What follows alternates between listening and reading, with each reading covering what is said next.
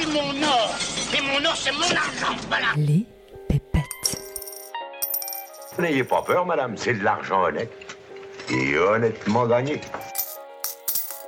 Les pépettes. Bienvenue sur Les Pépettes, le podcast qui réconcilie sens et argent. Je m'appelle Oden Guyenne et je suis entrepreneuse sociale. Je constate qu'il y a souvent une dissonance entre argent et sens. Comme si ça sonnait faux de générer de l'argent en exerçant une activité qui nous passionne et en ayant un impact positif sur la société. J'ai donc décidé de prendre le micro pour donner la parole à celles et ceux qui maîtrisent le sujet et qui peuvent nous offrir un nouvel éclairage sur l'argent et sur le sens qu'on lui donne.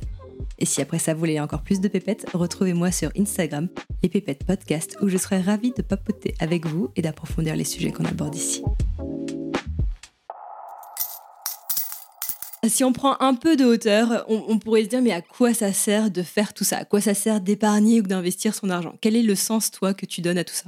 Bah moi, le sens, il est assez simple. C'est ce que je dis souvent. C'est euh, pour moi, c'est un moyen de s'acheter du temps, euh, on va dire dans le futur, parce que bah, du coup, l'argent que tu épargnes, que tu investis, etc., euh, il te sert pas aujourd'hui concrètement, parce que bah, tu y touches pas. Mais par contre, dans, euh, dans 10, 15, 20 ans, ça peut être.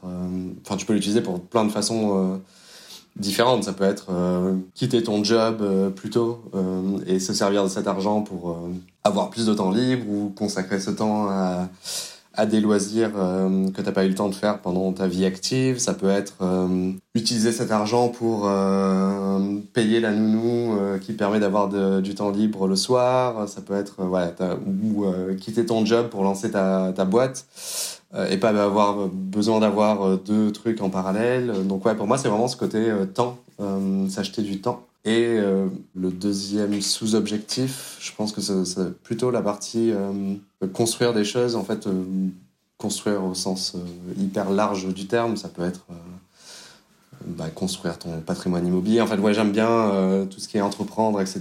Et donc, du coup, pour moi, cet argent, c'est ça me permettra peut-être dans, voilà, dans 15, 20, 30 ans de lancer des projets que j'aimerais bien lancer euh, depuis longtemps. Euh, je sais pas, j'ai n'importe quoi, mais tu vois, ça fait longtemps que j'adorerais, j'adore l'immobilier. Je me dis, euh, j'aimerais bien acheter euh, 5, 6 terrains un peu, un peu partout en France, un peu isolés, et construire des, jolies maisons un peu d'architecte et, de louer un peu ce petit truc en mode micro Airbnb euh, où il y a 5-6 maisons et tu fais ça avec des architectes un peu euh, montants et ça pourrait être euh, marrant. Mais bon, voilà, aujourd'hui, j'ai ni le temps ni l'argent pour lancer un projet comme ça et je me dis, bah, en fait, peut-être dans 40 ans, je pourrais le faire grâce à, à l'argent que j'ai investi. Quoi. Donc, ouais, c'est cette notion de temps, tout simplement. Et, et ensuite aussi, bah, qu'est-ce que tu en fais de ce temps et qu'est-ce que tu en fais de ces trucs que tu construis et enfin pour moi le côté est-ce- essayer d'avoir un impact un peu positif sur l'environnement qui,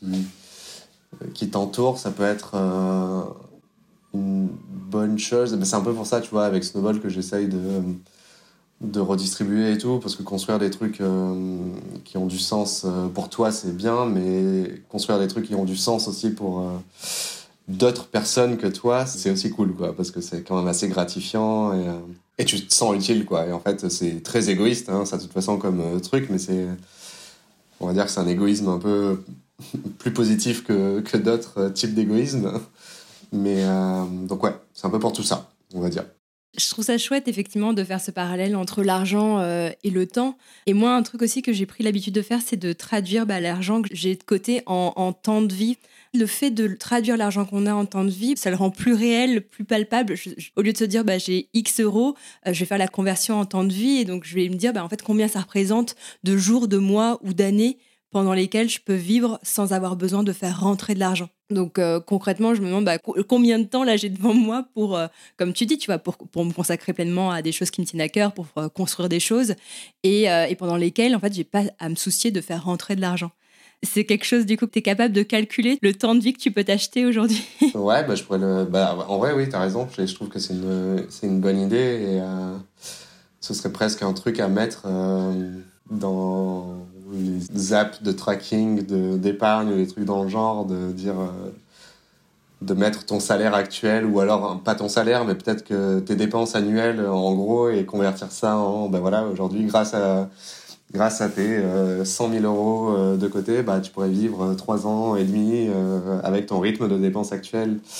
Et, et, en effet, je pense que ça parle peut-être plus aux gens que des milliers d'euros. Donc, donc non, c'est malin, ouais. C'est une très bonne idée. Je la, je la garde. Et, tu vois, et surtout, je trouve quand on a une activité entrepreneuriale, enfin moi je, suis à mon compte et j'ai des revenus qui fluctuent euh, beaucoup, donc parfois euh, on peut faire des mois à 0 euros et d'autres mois à 10 000 euros. Et le fait du coup d'avoir cette jauge en tête, je trouve que ça aide à aborder euh, plus sereinement les mois où tu génères pas du tout d'argent. Ouais, c'est vrai parce que c'est une vraie. Je pense que pour beaucoup de personnes, il y a aussi une vraie angoisse liée à l'argent et à la peur de manquer.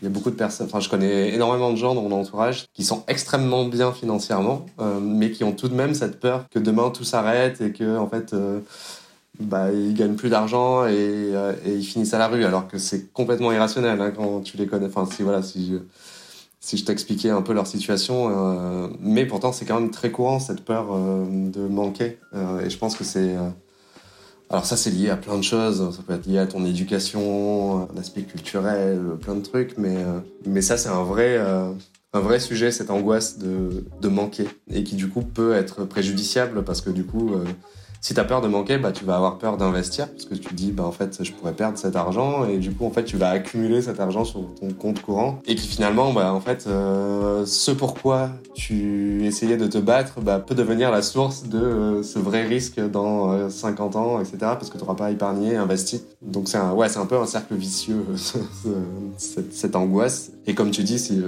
réfléchir en termes de temps bah, ça te permet de, de, plus avoir cette angoisse parce que tu te dis bah ok euh, franchement je suis bien là même si je voilà même si j'avais plus d'argent euh, de revenus etc bah j'ai trois ans devant moi quoi tu vois et en fait tu te dis ah oui ok trois ans j'ai quand même le temps de rebondir c'est euh, je suis pas ouais, je suis pas en danger. Donc ouais non c'est une bonne idée